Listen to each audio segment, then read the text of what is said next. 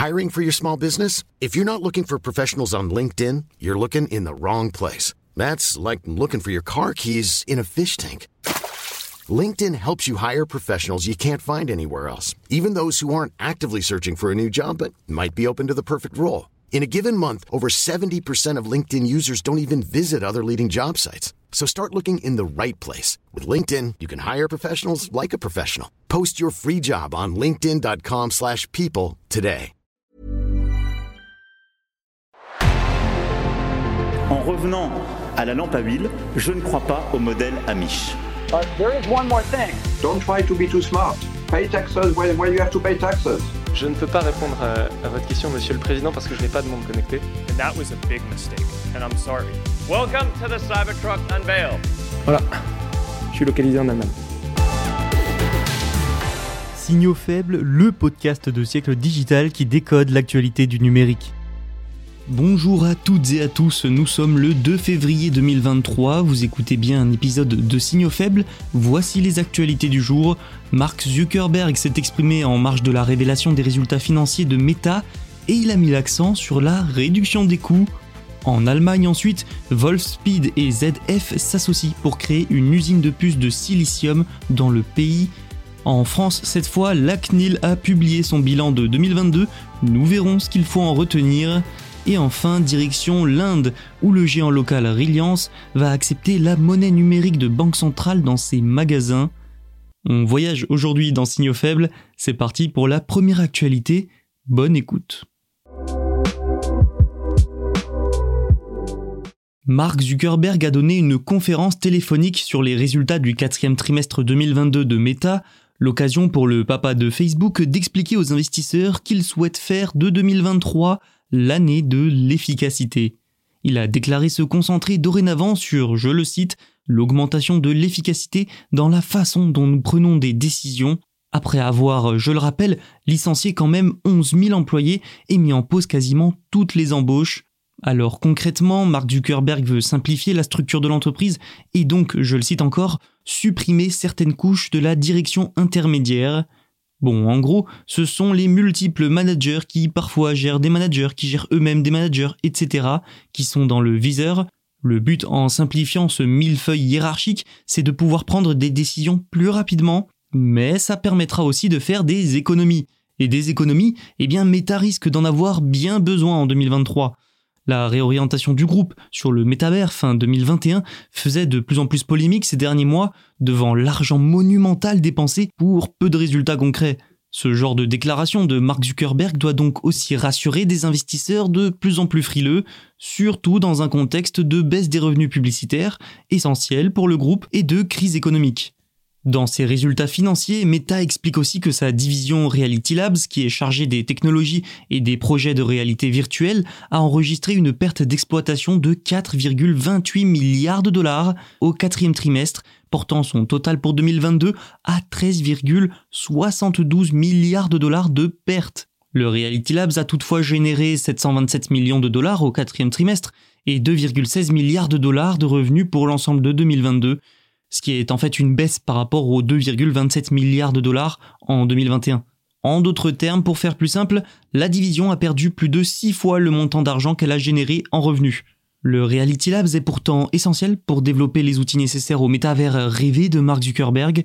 Les dépenses vont donc continuer de pleuvoir en 2023, contrairement aux résultats. Reste à voir si cette activité et le Reality Labs généreront plus d'argent qu'en 2022, ce qui donnerait quand même des signes encourageants pour le futur. En attendant, Meta supprimera bien certaines couches de la direction intermédiaire, la société mère de Facebook cherchera probablement à réduire les projets qui ne sont pas performants ou ceux qui ne sont pas cruciaux, et comme l'a dit Suzanne Lee, directrice financière de l'entreprise, ce n'est que le début.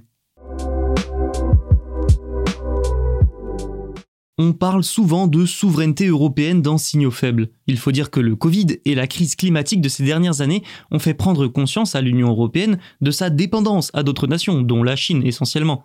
L'un des enjeux clés de cette souveraineté, c'est les semi-conducteurs, les puces en général. Des éléments juste vitaux dans un monde numérique et donc électronique. C'est donc une course de fond qui s'est engagée depuis plusieurs mois pour attirer usines et grandes entreprises sur le sol européen, en creux, c'est aussi une course entre nations européennes. Et dernièrement, c'est l'Allemagne qui vient de marquer des points avec une future méga fabrication, méga usine. Le projet est porté par Wolfspeed, le plus grand fabricant américain de puces en carbure de silicium et premier fournisseur mondial sur ce marché.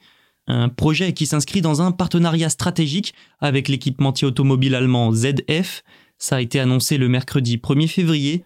Le partenariat entre les deux comporte plusieurs parties. Le premier volet, c'est l'ouverture d'une usine de fabrication de puces en carbure de silicium sur plaquettes de 200 mm. Cela se fera sur le site d'une ancienne centrale électrique au charbon à Ensdorf dans la Sarre. Le montant de l'investissement n'a lui pas été dévoilé, hein, mais selon des informations parues dans la presse allemande, il dépasserait quand même les 2 milliards d'euros. Bon, ZF y prendra une part minoritaire de quelques centaines de millions d'euros, mais quand même c'est conséquent. L'autre volet prévoit la création d'un laboratoire pour faire progresser les dispositifs et systèmes au carbure de silicium. Précisons tout de même que les deux projets restent soumis à l'approbation des aides d'État par la Commission européenne qui seront accordées par l'Allemagne. Certains d'entre vous se demandent maintenant peut-être ce que sont les puces au carbure de silicium. Eh bien, elles constituent tout simplement une technologie centrale dans l'électrification de l'automobile et de l'industrie. Je vous explique. Par rapport à leurs équivalentes, les puces en silicium classiques, elles offrent l'avantage de fonctionner à des voltages, des températures et des fréquences plus élevées. Elles réduisent aussi le poids et améliorent l'efficacité énergétique. Prenons une voiture électrique. L'utilisation de telles puces se traduira par un allongement de l'autonomie, mais aussi par un raccourcissement du temps de recharge, bien pratique. Wolfspeed, de son côté, c'est l'un des trois plus gros fabricants dans ce domaine, avec le franco-italien ST Microelectronics et l'allemand Infineon Technologies. Parmi ses clients européens dans l'automobile, on trouve notamment une marque bien connue, Volkswagen. Le chantier de construction de l'usine devrait débuter au second semestre 2023 et sa mise en service pourrait arriver à la fin de 2024. Elle devrait aussi entraîner la création de 600 emplois directs. Bref, c'est une bonne nouvelle pour l'économie et le marché des véhicules électriques européens.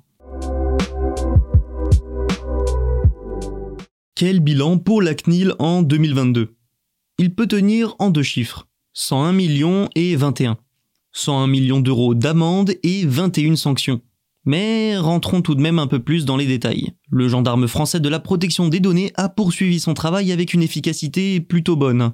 Le moins que l'on puisse dire, c'est que 2022 fut une année riche en sanctions et en amendes, il faut dire qu'avec le RGPD, le règlement européen sur les données, l'organisme dispose maintenant d'une forte base juridique sur laquelle s'appuyer et une forte base à faire respecter.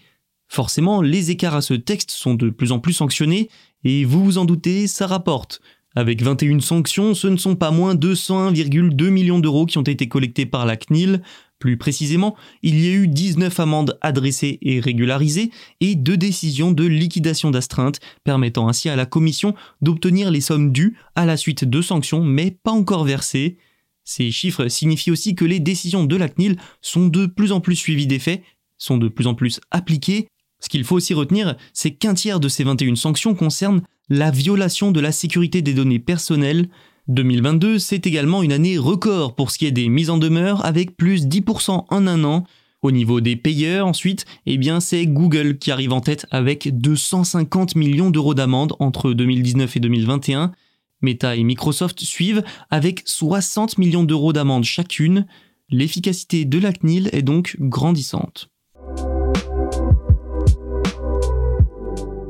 Allons en Inde pour terminer cet épisode. Reliance Retail, c'est la plus grande chaîne de magasins de vente au détail d'Inde et elle commencera prochainement à accepter les paiements en MNBC, les monnaies numériques de banque centrale, soit des roupies numériques en Inde. La société dirigée par Mukesh Ambani a déclaré qu'elle s'était associée à ICICI Bank, Kotak Mahindra Bank et la fintech Innoviti Technologies pour lancer le support en magasin pour la roupie numérique les clients qui souhaiteront payer avec la MNBC du pays recevront un QR code d'acceptation de la roupie numérique à scanner.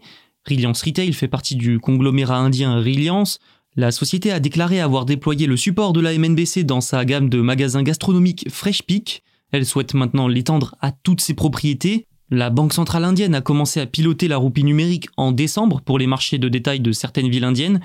Grâce à cette réserve numérique, la Reserve Bank of India espère réduire la dépendance de l'économie à l'argent liquide et permettre des règlements internationaux moins chers et plus fluides.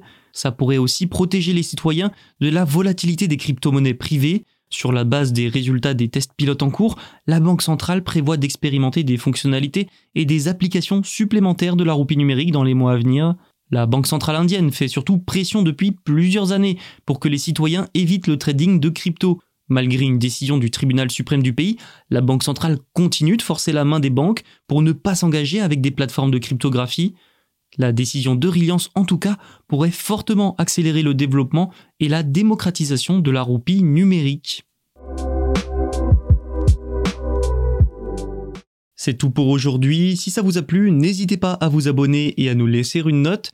Tous les épisodes sont disponibles sur siècledigital.fr et les plateformes de streaming. À demain.